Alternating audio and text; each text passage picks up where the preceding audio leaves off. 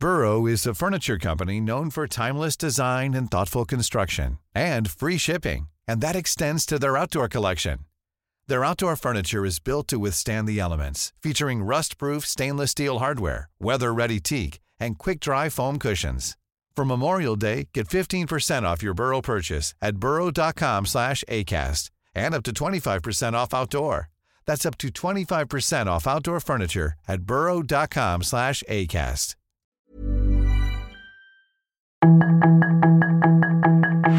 Tarde a tarde, lo que necesitas saber de forma ligera con un tono accesible. Solórzano, el referente informativo.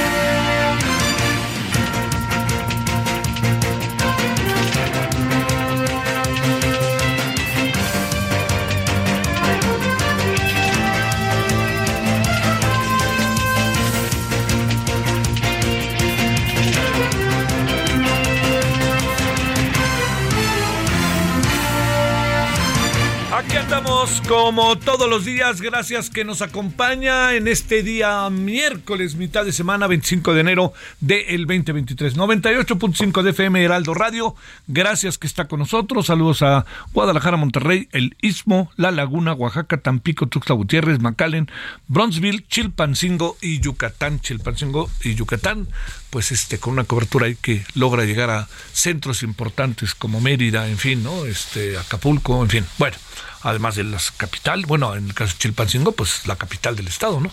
Bueno, oiga, gracias que nos acompaña, espero que haya tenido un buen día, su servidor Javier Solórzano le saluda, espero que haya tenido un buen día hasta ahorita miércoles, todavía hay días, se ha anunciado que va a ser frío hacia la noche y mañana, entonces para que se ponga usted a las vivas y que esté como atento a lo que pueda eventualmente, eh, eventualmente suceder. Bueno, eh, mire, hay, eh, hay, hay, cosas como para atender. sé que hay muchos, pero muchos temas en que todo mundo anda, pues yo diría, ¿no? Este, todo el mundo anda atento, anda viendo qué pasa, eh, relaciona particularmente al tema del plan B, este, y, ahí sí le diría que lo que, lo que, lo que se puede venir así de sencillo es el hecho de que eh, algunas cosas difícilmente nos pongamos de acuerdo. Que difícilmente nos pongamos de acuerdo. A ver, déjeme plantearle algo que me parece que pudiera eh, digamos como eh, echémoslo como para como para pensarle no para para compartir el asunto. Eh, el, el, tema legal el tema de las leyes en el país es un tema de primerísima importancia. Y cuando hablo que es de primerísima importancia tiene que ver con qué es lo que nos da forma de organización. Es lo que nos organiza es lo que nos da hasta civilidad no de entendimiento puedo yo pensar una cosa, otra cosa, el, diferendo se hace grande, pues hay una ley que determina una cosa u otra, ¿no? Hay un, aparato ¿no? que así lo utiliza. Muchas veces las leyes no acaban siendo, eh, no acaban siendo del, del de, digamos, del, no, no acaban respondiendo al tamaño de los problemas que se tienen. Entonces, pues ahí está todo el terreno de reformas constitucionales, ¿no? Reformas legales, cambios, etcétera. Esto que le digo, por más obvio que sea, hay momentos en que adquiere una mayor dimensión. ¿Por qué adquiere una mayor dimensión? Porque, bueno, los actores de la sociedad se confrontan, no encuentran salida a sus confrontaciones en el marco legal, y entonces lo que acaba sucediendo es que pues uno dice, bueno, de aquí a que busquemos la manera eh, de cómo, este, cómo poder eh, entendernos o cuándo cambiaremos las leyes, pues es imponer su posición. Entonces, pues ahí, ahí es donde empiezan los vericuetos y aparecen los abogados, que son unos vivos en la mayoría de los casos. Pero en la medida en que una sociedad, en que un país tenga, eh, pueda canalizar las diferencias, e incluso si las leyes no las no las tienen, no las consignan, no, no tienen que ver con ellas, eh, digamos, no, no resuelven las leyes, pues para eso se hacen procesos de cambio y entonces vienen apelaciones y se va uno a la corte y se busca la manera en que esto cambie. Esto es lo que a mí me, me, parece que es lo que le da también a la sociedad una civilidad. Que, lo que usted dice no puede resultar muy obvio, pero déjeme plantearle cuál es el motivo, ¿no? Todos hemos venido viendo que el proceso, los procesos electorales, las elecciones, con todo lo que significa, quién puede participar, quién no puede, todas estas cosas, todo lo que hemos visto a lo largo de todos estos años, como actores directos que somos, como ciudadanos, pues que a veces eh, hay muchas cosas que sí se resuelven y se resuelven muy bien con las leyes, pero hay otras en que las leyes están rebasadas y entonces uno dice, bueno, ¿cómo le hago? Entonces uno cambia las leyes. Pero de aquí a que las cambia, son vigentes. Ese es, perdóneme, sé que estoy diciendo una obviedad. Pero aquí estamos en los últimos años entrando en un terreno dificilísimo. ¿Por qué? Porque las leyes que efectivamente en algunos casos no acaban de resolver todos los problemas o buena parte de los problemas centrales que nos van apareciendo, son vigentes y hay que cambiarlas, pero son vigentes. O sea, valen, valen. Oye, es que a mí no me gusta. No, valen. Entonces lo que hacen los actores políticos es ver. Primero, hay que ver si las cumplen o no las cumplen. Ok, punto. Segundo, más allá de si las cumplen o no las cumplen, que esto es la otra parte muy importante, es si estas leyes, si las leyes que tenemos nos resuelven el problema. Y si no los tienen, no los resuelven, lo que muchos actores políticos es, hacen es provocar, ¿no? Y entonces se vuelve un tomo y daca en donde la opinión pública acaba estando en medio, ¿no? El INE dice una cosa, el actor político dice otra cosa, y la opinión pública está en medio, ¿no? Y entonces los, los actores políticos dicen, es que esto es justo, es ir contra la libertad, es que esto no se vale. Y en el fondo hay una violación a la ley. Entonces, la gran cuestión es esta. ¿Cómo podemos cambiar las leyes? ¿Cómo le hacemos para cambiar las leyes? ¿En qué momento se pueden cambiar las leyes? Hay una parte en que sí se pueden cambiar las leyes y es muy importante hacerlo, pero hay momentos en que a pesar de que se puedan cambiar, pueden perturbar un bien mayor. Y este bien mayor son las elecciones, son los procesos electorales. Entonces uno acaba diciendo, a ver, ¿hasta dónde llegamos? Que eso es lo que eso es en lo que hemos estado metidos. ¿Hasta dónde? Al techo, ¿hacia dónde llegamos? ¿No? ¿Hacia dónde? ¿Hacia dónde llegamos? Bueno, eso que le estoy planteando, eh, uno debe de pensar en respetar la ley. Eh, de repente uno entiende que entra en el tomidaca de las cosas, pero respetar la ley. Todo esto a decir, bueno, ¿y este cuate qué nos quiere decir? Yo creo que hay una bronca entre el INE, el presidente y Morena, que va a tener consecuencias inevitables. El INE le dice a Morena, al presidente de Morena, que se ríe un día sí y otro también del INE, ¿no? Este, antes no pasaba eso, pero ahora sí, así funciona y ya. El presidente de Morena juega al voy derecho y no me quito en función de lo que haga el presidente. El presidente dice una cosa, él hace otra cosa. La dirigencia de Morena y muchos en Morena hacen lo mismo. Entonces Morena dice, a ver, ¿por qué yo no voy a poder decirles a mis gobernadores que promuevan al máximo a mis candidatos, a mis corcholatas? ¿No? ¿Por qué no?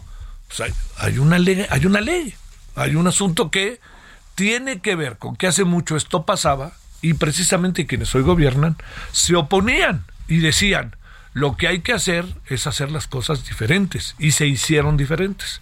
Y ahora volvemos al tiempo en donde quieren regresar a como eran antes en su beneficio. Todo esto es, créame, un, créame, un terreno verdaderamente delicado. ¿Por qué? Porque va a haber cambios, quizás no todos los que quieren, pero va a haber cambios. Primero vamos a ver qué hacemos con esos cambios, con el plan B. Pero segundo, Morena va y el presidente que ha traído al INE desde hace mucho tiempo, pero en este sexenio desde el primer día, y que trae a algunos consejeros del INE en la mira, la gran pregunta es ¿Qué vamos a hacer si el presidente todos los días arremete contra el INE, su partido arremete contra el INE y muchas cosas? El INE dice, oigan, es que aquí hay una recomendación, es que se está violando la ley. Y Morena ni siquiera voltea a ver.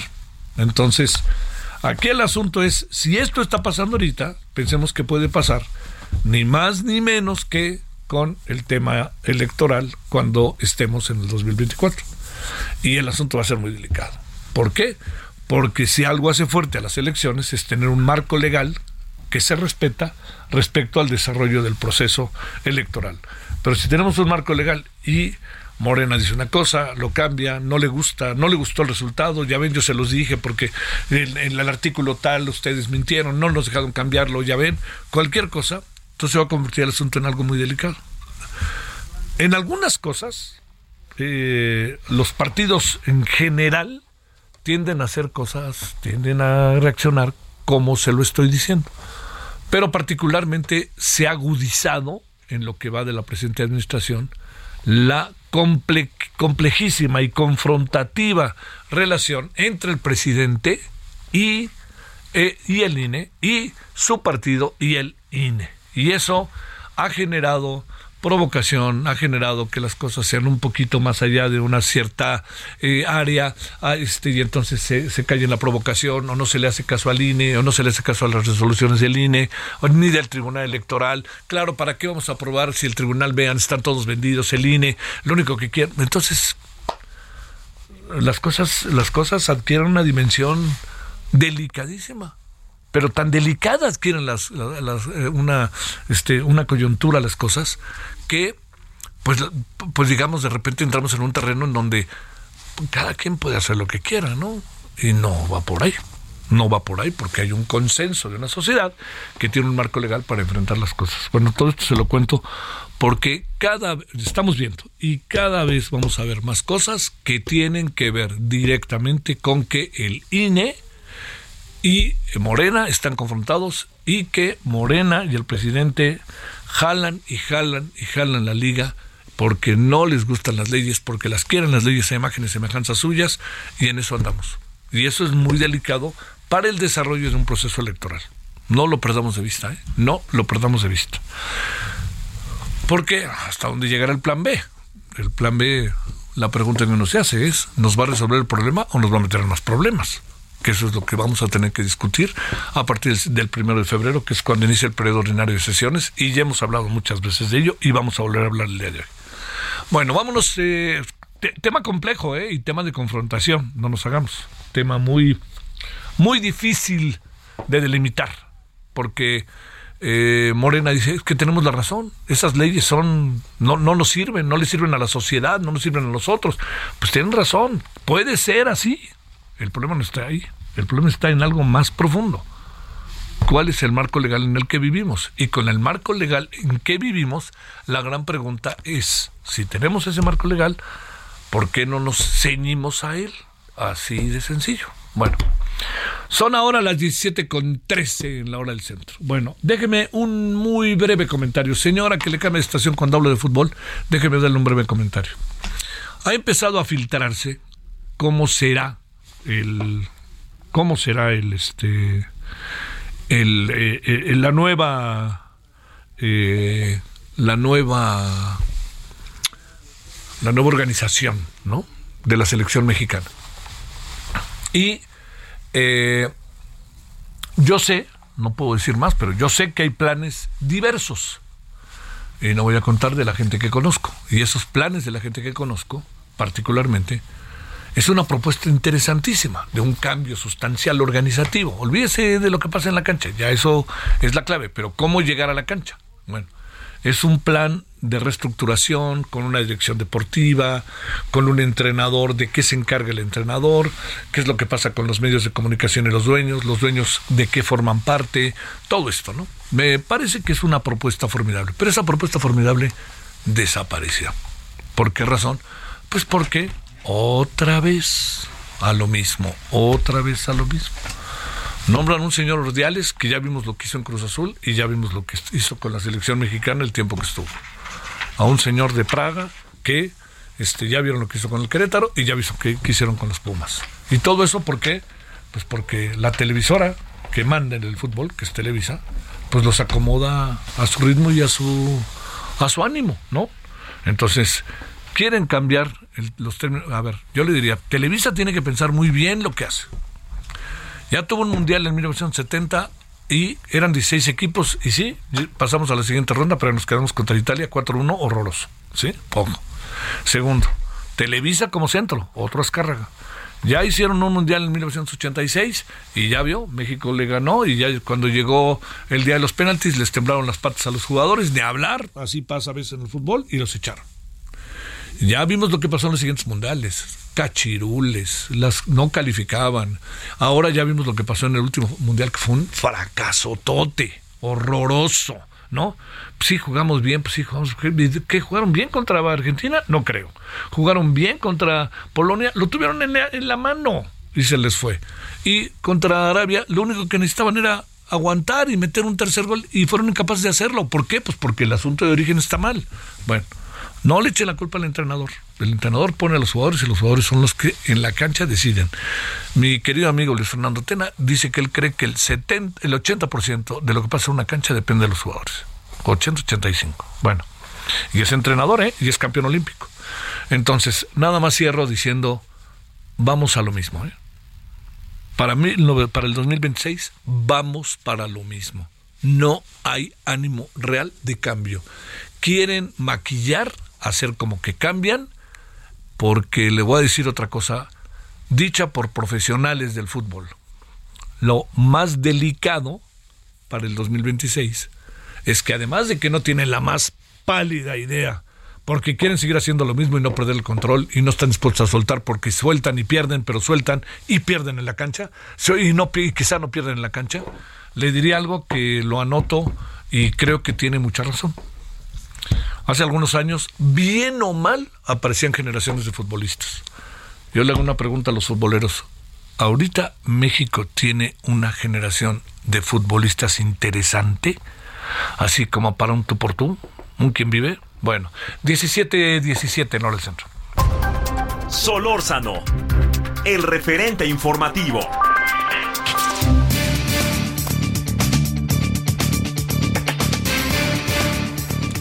Bueno, vámonos eh, con un tema delicadísimo, por favor. Ahora sí que eh, focos rojos. Indira Sandoval, feminista y activista por los derechos humanos de las mujeres, con usted y con nosotros. Indira, ¿cómo has estado? Gracias por tu tiempo. Buenas tardes. Buenas tardes, Javier.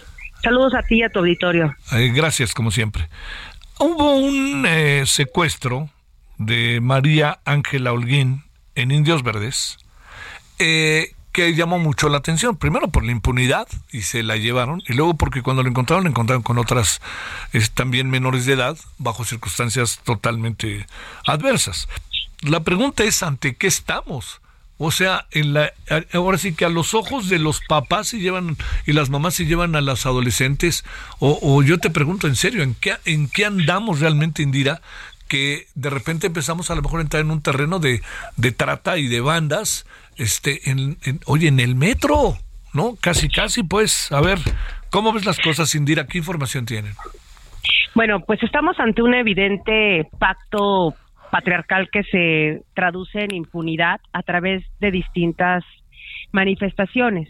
Yo diría que este caso de Ángela revela todos quienes pueden estar coludidos en esta cadena, porque no solamente es ante los ojos de eh, la madre, en este caso de Ángela, sino es ante los ojos de todas las miradas cómplices que han naturalizado la violencia contra las mujeres, que debe decirte que actualmente la trata tiene una indisoluble relación eh, con fines de, explotación sexual, pero sobre todo con temas de feminicidios y de desapariciones.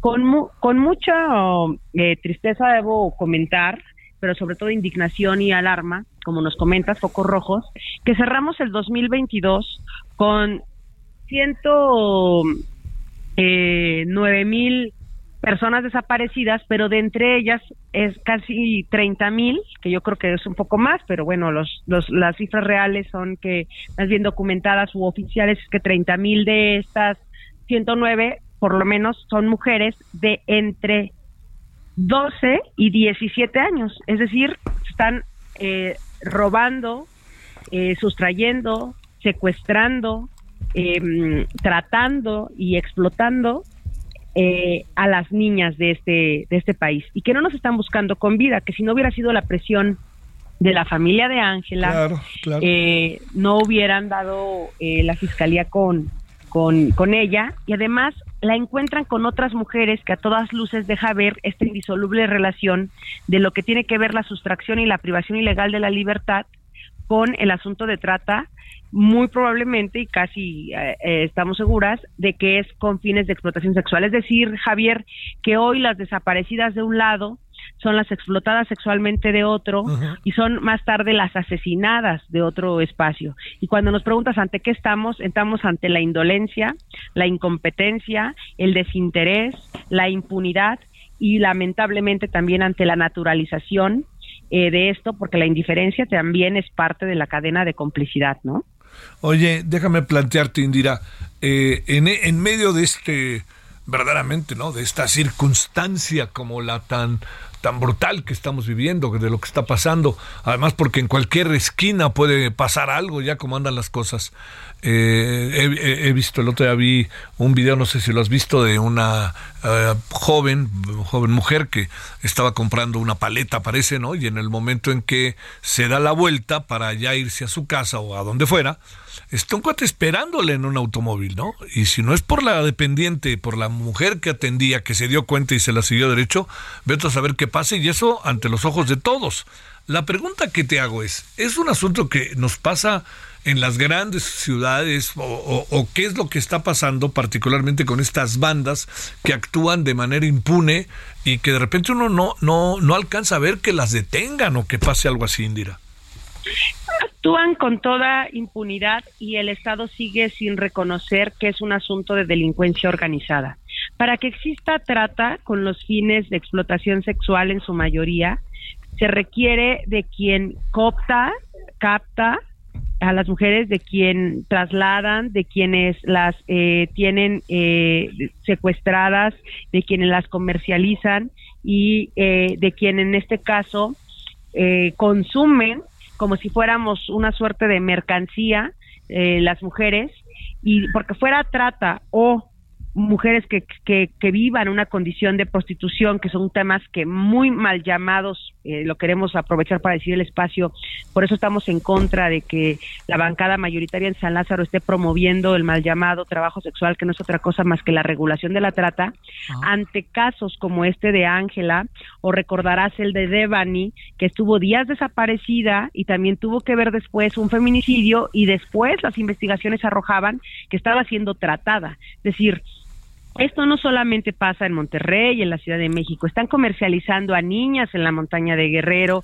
en las comunidades más este, alejadas, pero también en la, en la cotidianidad de cualquier urbe o comunidad rural, porque se ve a las niñas y a las mujeres como un producto, como una mercancía, y el Estado no ha reconocido que un rostro más de la guerra es la trata con fines de explotación sexual y las desapariciones, y que son parte de los factores que configuran un estado de guerra, un estado de alerta, un eh, conflicto armado no internacional, y que no se ha comprendido que al igual que quien trafica armas, y quien trafica droga, que son delincuencia organizada, también quienes se encuentran involucrados en el rapto, sustracción o privación ilegal de la libertad, están configurando temas de crimen organizado, Javier. O sea, cuando preguntas ante qué estamos, estamos ante crimen organizado, ante delincuencia organizada que actúa con toda impunidad e incluso con la colusión de las autoridades. Que la Fiscalía a estas alturas diga que no tiene una línea de investigación clara, por supuesto que la tiene, y, el, y a quien está encubriendo es parte de la cadena de trato. Sale más allá de la ciudad y del Estado de México el asunto, supongo yo, como ya mencionas, ¿no, Indira? Lamentablemente somos el destino turístico de explotación sexual, así de turismo sexual y país es eh, si reconocemos a las mujeres niñas que son hasta los 18 años, nos guste o no, son niñas, eh, el, el, principal país con violencia sexual infantil, somos eh, el país de toda la región con mayores muertes, con mayores delitos contra cometidos contra las mujeres y que Tlaxcala, que además Tlaxcala sí existe y es el epicentro de la trata, en nuestro país y que ya tiene rutas que van a dar a Nueva York, que van a dar a Europa, que van a dar a otros espacios, rebasa no solo la ciudad y rebasa el Estado de México, rebasa a las instituciones quienes se han visto claramente desde el tema que es impunidad, eh, una parte de ser parte, es, decir, son parte del problema, la impunidad. Indira, te mando un gran saludo y bueno, ya sabes que te seguiremos buscando, estaremos atentísimos al tema. Gracias que estuviste con nosotros.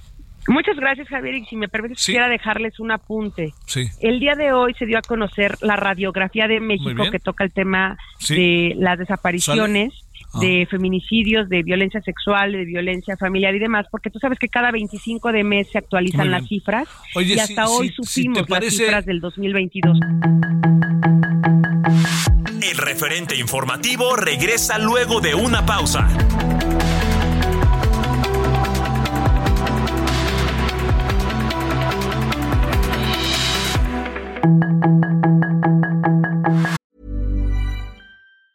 Burroughs Furniture is built for the way you live.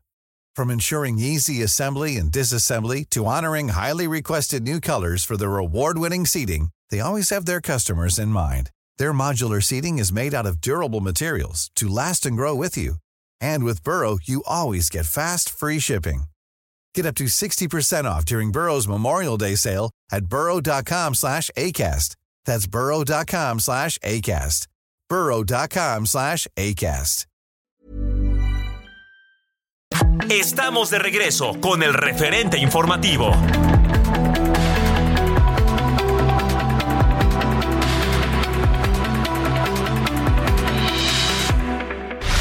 En el referente informativo le presentamos información relevante. Juez otorga suspensión definitiva a Ovidio Guzmán contra su extradición a Estados Unidos. La Fiscalía General de la República tiene cinco líneas de investigación del caso de Devani Escobar. Asesinan a otra mujer policía en Zacatecas. Van tres elementos desde el lunes. Dos Bocas refinará a la mitad a partir de julio y en diciembre lo hará al 100%, asegura López Obrador. Campaña de vacunación contra COVID-19 a menores de 5 a 11 años continúa en la Ciudad de México. Reporte del INEGI confirma que la inflación en México se aceleró en enero. Precio del huevo enfrenta su máximo histórico en Tamaulipas. Gripe aviar aumentó su precio. México exportará 130 mil toneladas de aguacate a Estados Unidos para el Super Bowl. Papa Francisco tacha de injustas las leyes anti-LGBT y más.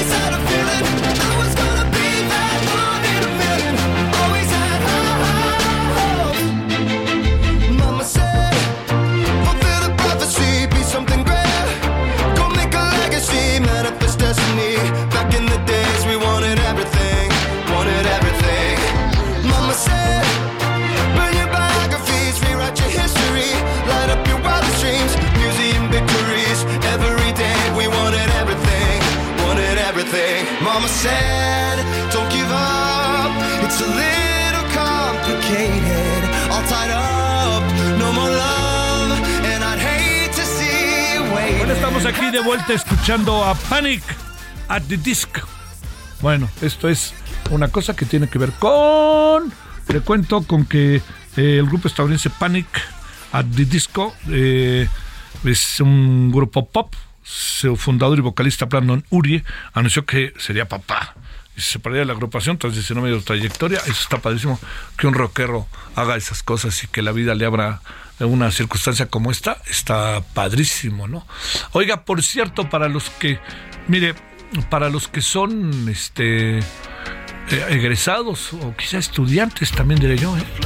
de la Universidad Iberoamericana, desde que se llamaba Ciencias y Técnicas de la Información, Comunicación, cuando estaba en Cerro de las Torres, cuando estaba en Santa Fe.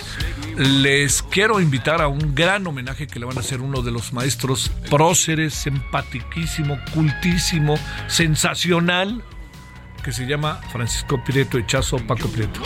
Le van a hacer un homenaje en la sala Sánchez Villaseñor el sábado, allá en Santa Fe, a las diez y media de la mañana. Hay que ir. Entre los que van a hablar está el maravilloso Alberto Ruiz Sánchez, el pollo. Y este, la verdad, yo voy a tratar de ir. Sinceramente, porque el cariño y el aprendizaje hacia Francisco Prieto fue una maravilla. Así que próximo sábado, los que quieran ir allá hasta Santa Fe, a las 10.30 de la mañana, va a ser el homenaje a Paco Prieto.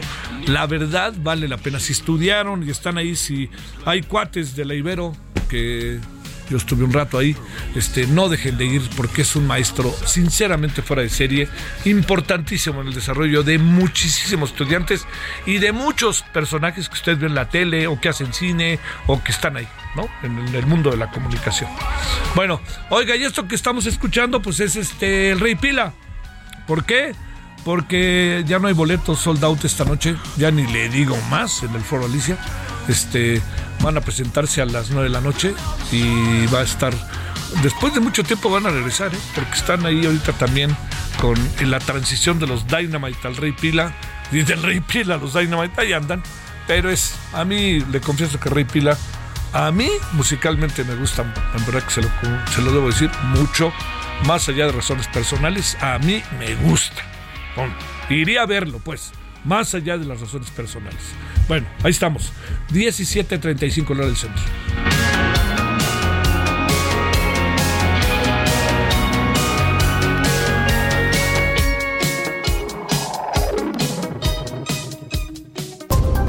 Solórzano, el referente informativo.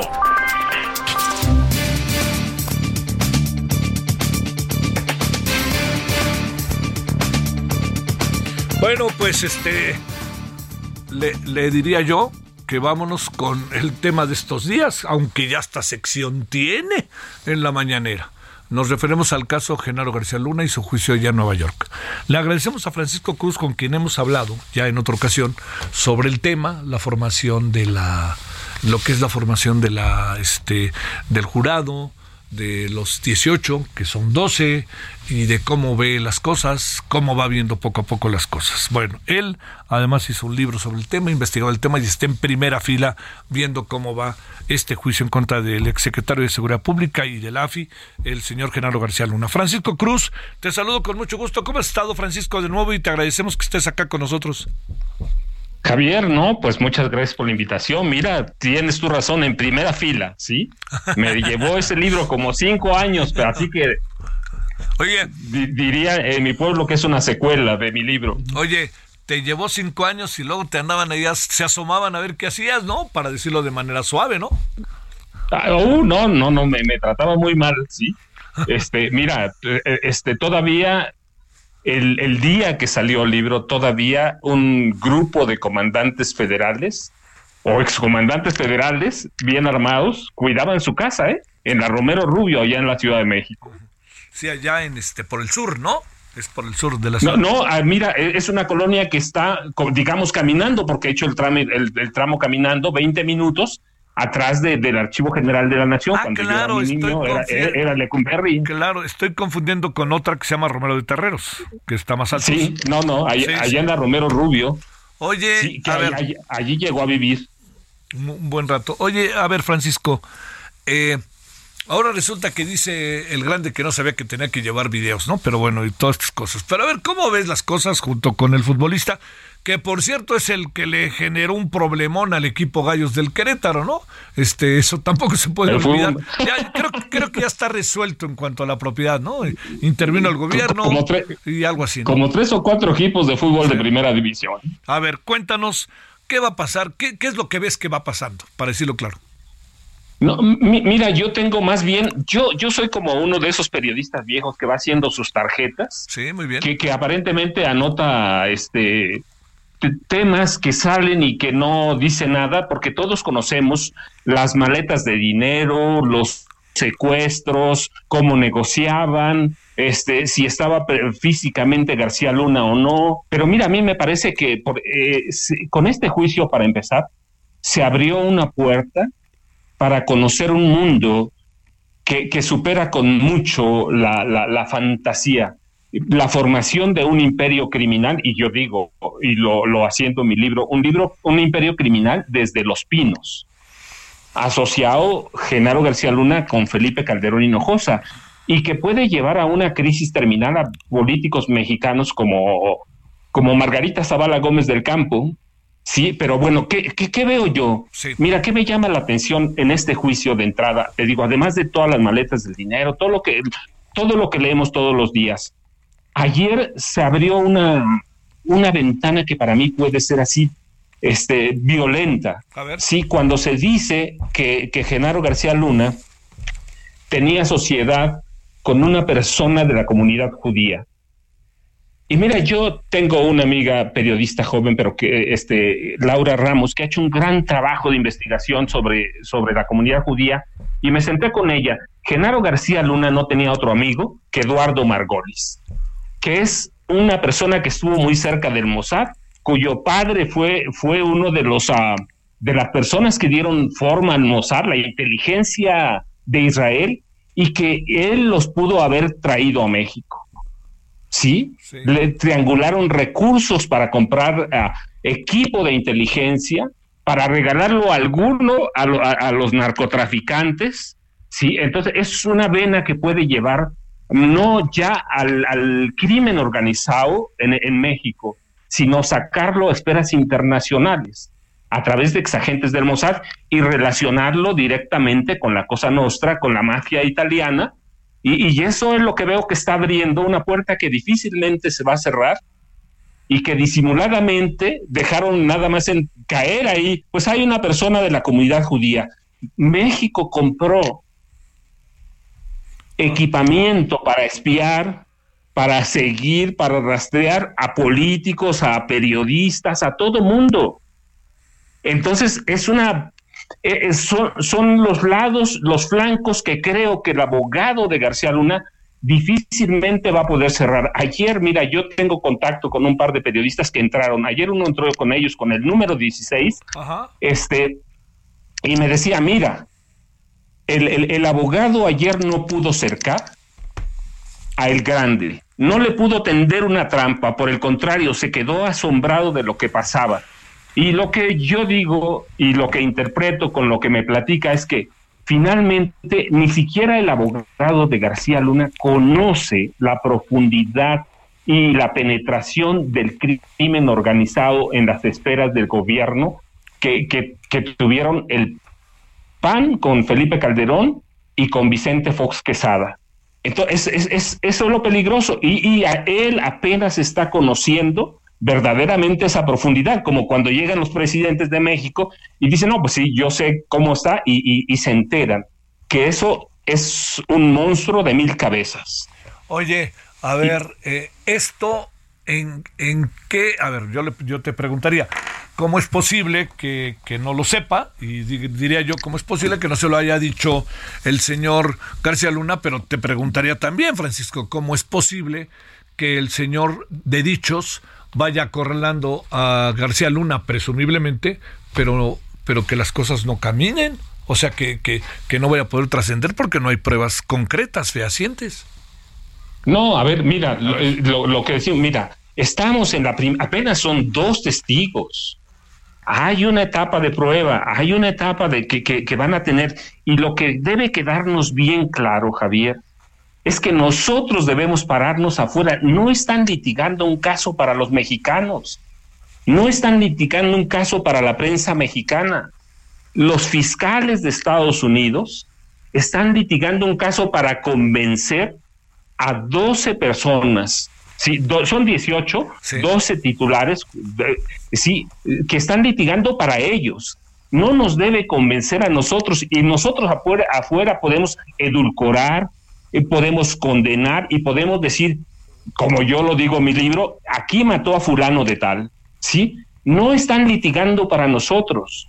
Los fiscales de Estados Unidos están litigando para un jurado que puede conocer una parte de México o la parte más podrida a través de, de, Hollywood, ¿sí? Y, y, puede conocernos a través de la caracterización que nos da la televisión de Estados Unidos y puede conocernos a través de, del racismo que se da abierto y, de los estereotipos que existen. Están trabajando los fiscales para ellos. A ellos, nosotros podemos decir no hay pruebas. No, espérate, está empezando, apenas van dos de, de 70 eventuales testigos. Faltan, y ellos lo han dicho, faltan peritos forenses en tecnología, que son los que tienen las conversaciones, son los que tienen el ingreso a la computadora de, de, Genaro García Luna, y tenemos que recordar que mira, lo importante, los juicios de Estados Unidos los hemos seguido muchas veces a través de la televisión, ¿sí?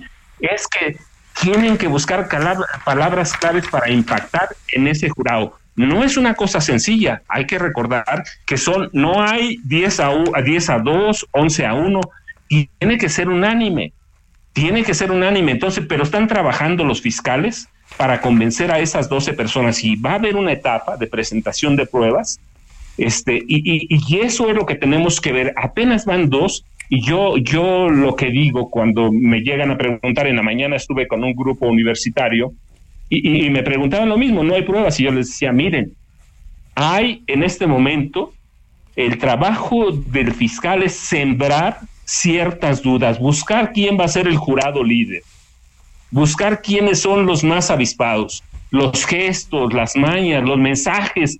Por eso vimos a García Luna, o lo vieron quienes estuvieron ahí adentro, lanzar besos a su, a, su esposa, decirle te quiero mucho, lo que sea. Es, es un espectáculo y eso es lo que hace de pronto atractivamente mañoso a los, a, los, a los jurados populares. Para eso están trabajando, pero son dos días de eventualmente entre ocho semanas, que puede prolongarse a diez si, si, si, si son de a dos días por testigo. Y mira, otra señal que me parece muy importante y que, que pasa casi inadvertida es que dicen, el, el, juez pidió desechar ciertos testimonios del futbolista. Sí. Pero le está diciendo al jurado, pero todo lo demás sí cuenta. Ajá. Ojo, sí, ojo con eso. Entonces no, no, no lo está desechando. Una parte sí, pero le está diciendo todo lo que dijo el grande, hay que tomarlo en cuenta. Es, es un mensaje. yo digo que el juez es un facilitador, sí, pero, pero es fundamental porque porque él manda las señales de lo que se vale en el juicio. Y lo que dijo del futbolista, dijo, esta no se vale, pero todo lo demás que dijo, lo otro sí se vale, sí cuenta. Entonces, eso hay que tenerlo en cuenta. ¿Qué esperamos? Bueno, tenemos apenas a dos testigos, hay que esperar más y lo que a mí te digo me parece fundamental que hay que esperar a, los, a, los técnicos forenses que en tecnología que son los que van a abrir las comunicaciones internas de, Genaro García Luna. Y lo que platicábamos tú y yo, no tiene credibilidad el grande, bueno, pues nada más hay que recordar que fue testigo protegido de eh, en la época de Marisela Morales. Sí, tú, tú, nos contabas, nos contabas hace unos días aquí en televisión, que además no hay que olvidar que fue testigo también de García Luna. Exacto, entonces ¿cómo le vas a decir al jurado que, que, que allá era un hombre bueno este, y, eh, el, grande y que acá no es bueno. Eso eh, va a haber un momento que lo tengan que confrontar y eso los jurados lo van a tomar en cuenta. Entonces te digo, eh, son dos, pero lo que, lo que escuchamos, lo que leímos entre lunes y martes y lo poquito de, de, este miércoles, es que se va a abrir una, una caja de Pandora que está superando con todo. Te digo, cuando a mí me dije o cuando es lo, lo, lo, lo de la persona de, de con la comunidad judía, pues inmediatamente me remito al Mossad, que hemos tenido ya la presencia del Mossad en México. ¿Qué, Para cerrar, eh, querido Francisco, ¿qué interpretas de esto que nos estás diciendo? ¿Qué es lo que alcanza no, pues, que, que, es un, que, es un, que es un juicio muy, muy complicado, que sí, es, que sí es muy duro y que los fiscales de Estados Unidos van en serio contra García Luna y que eventualmente van a ir contra Calderón y contra algunos militares porque ya lo deslizaron. Sí, hoy, ayer, sí. Oye. que ya lo deslizaron, sí. Oye, eh, mencionaste ahorita hace rato a, Margarita Zavala, ¿por qué la mencionas? Lo de Calderón como que va quedando claro, pero lo de Margarita Zavala, ¿por qué lo mencionas? Ah, no, porque mira, porque Genaro García Luna hizo todo el trabajo de inteligencia en la candidatura independiente presidencial de Margarita Zavala. Y él le hacía el trabajo de inteligencia para el, trabajo para el, para el partido político que intentó formar Margarita Zavala. Así que esas son ligas pequeñitas, pero que van a tener un impacto grande en este país. Sí, oye, yo te decía, ¿Por qué el presidente, por qué el presidente, para cerrar muy en breve si se puede, por qué el presidente le pone hasta un noticiario mañanero a García Luna?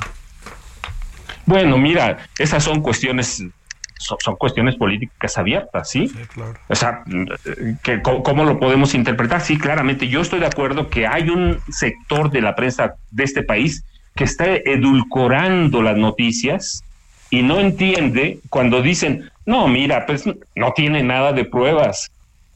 ¿Y cómo saben que el fiscal está trabajando para México?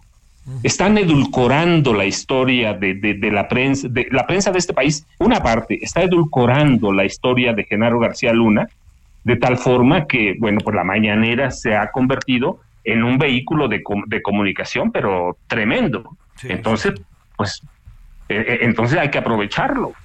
Oye, este, así que no se vayan ni se paren de su asiento.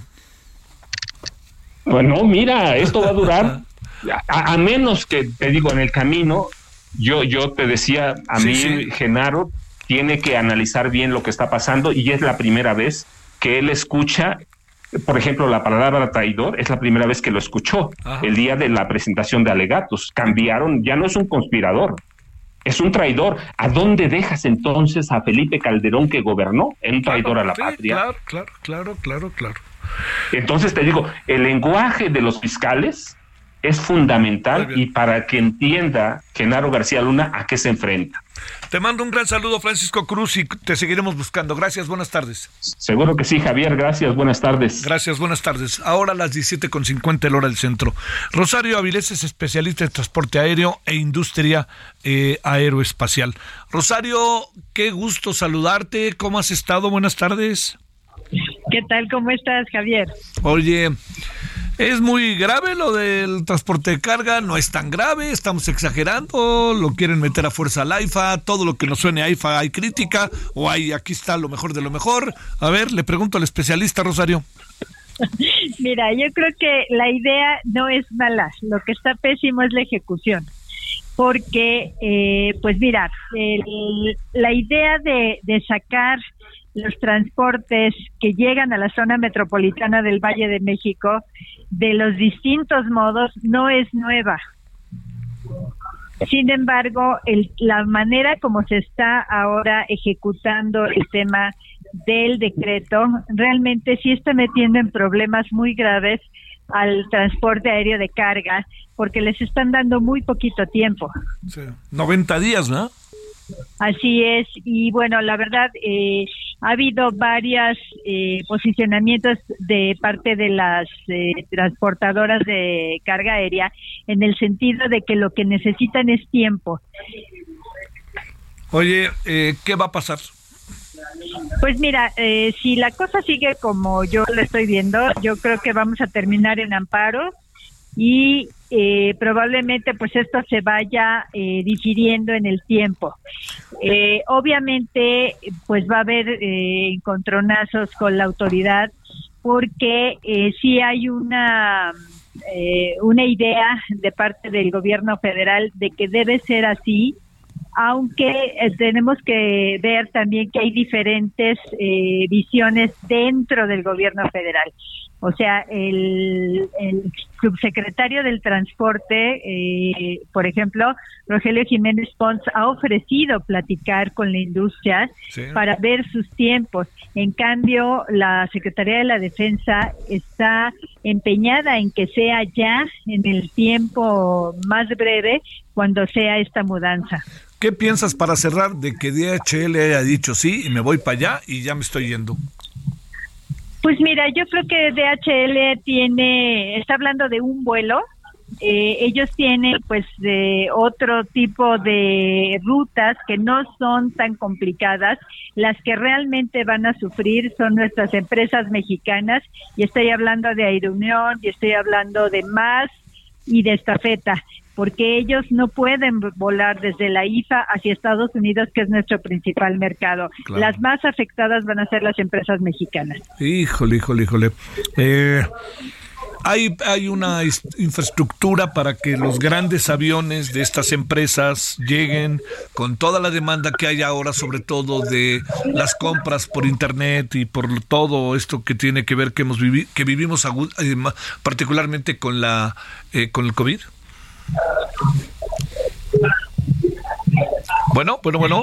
Sí, sí, discúlpame, lo último no te lo escuché. Me decías que, si hay infraestructura suficiente en la para hacerla, sobre todo porque hay una proliferación de este tipo de entregas después del COVID, ¿no?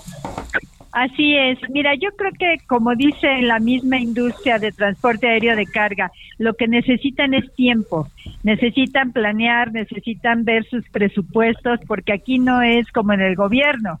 O sea, aquí hay que pedirle al Consejo de Administración los recursos, planearlo con pues anticipación y hacerlo bien. Entonces, ese es el grave problema que tiene hoy la industria. Rosario, te mando un gran saludo, gracias que estuviste con nosotros. Al contrario, gracias a ti, un abrazo, Javier. Hasta luego, Rosario. Bueno, eh, oiga, nos vamos a las 21 horas en hora estaremos como todos los días con eh, el referente de la noche. Hoy traemos asuntos como los que hemos tratado ahorita, ¿eh? y tenemos este comentarios, tenemos el tema García Luna, en fin, varias cosas que ojalá le puedan ser interesantes, muy bien desarrolladitas, más lo que pasa en la tarde. Gracias que estuvo con nosotros, pase el aviento ahí tarde, adiós.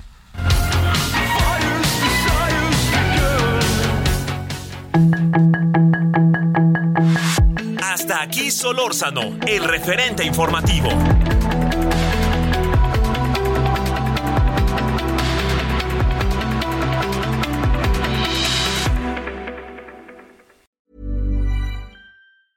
Even when we're on a budget, we still deserve nice things. Quince is a place to scoop up stunning high-end goods for 50 to 80% less than similar brands. They have buttery soft cashmere sweaters starting at $50, luxurious Italian leather bags, and so much more. Plus, Quince only works with factories that use safe, ethical, and responsible manufacturing. Get the high-end goods you'll love without the high price tag with Quince. Go to quince.com/style for free shipping and 365-day returns.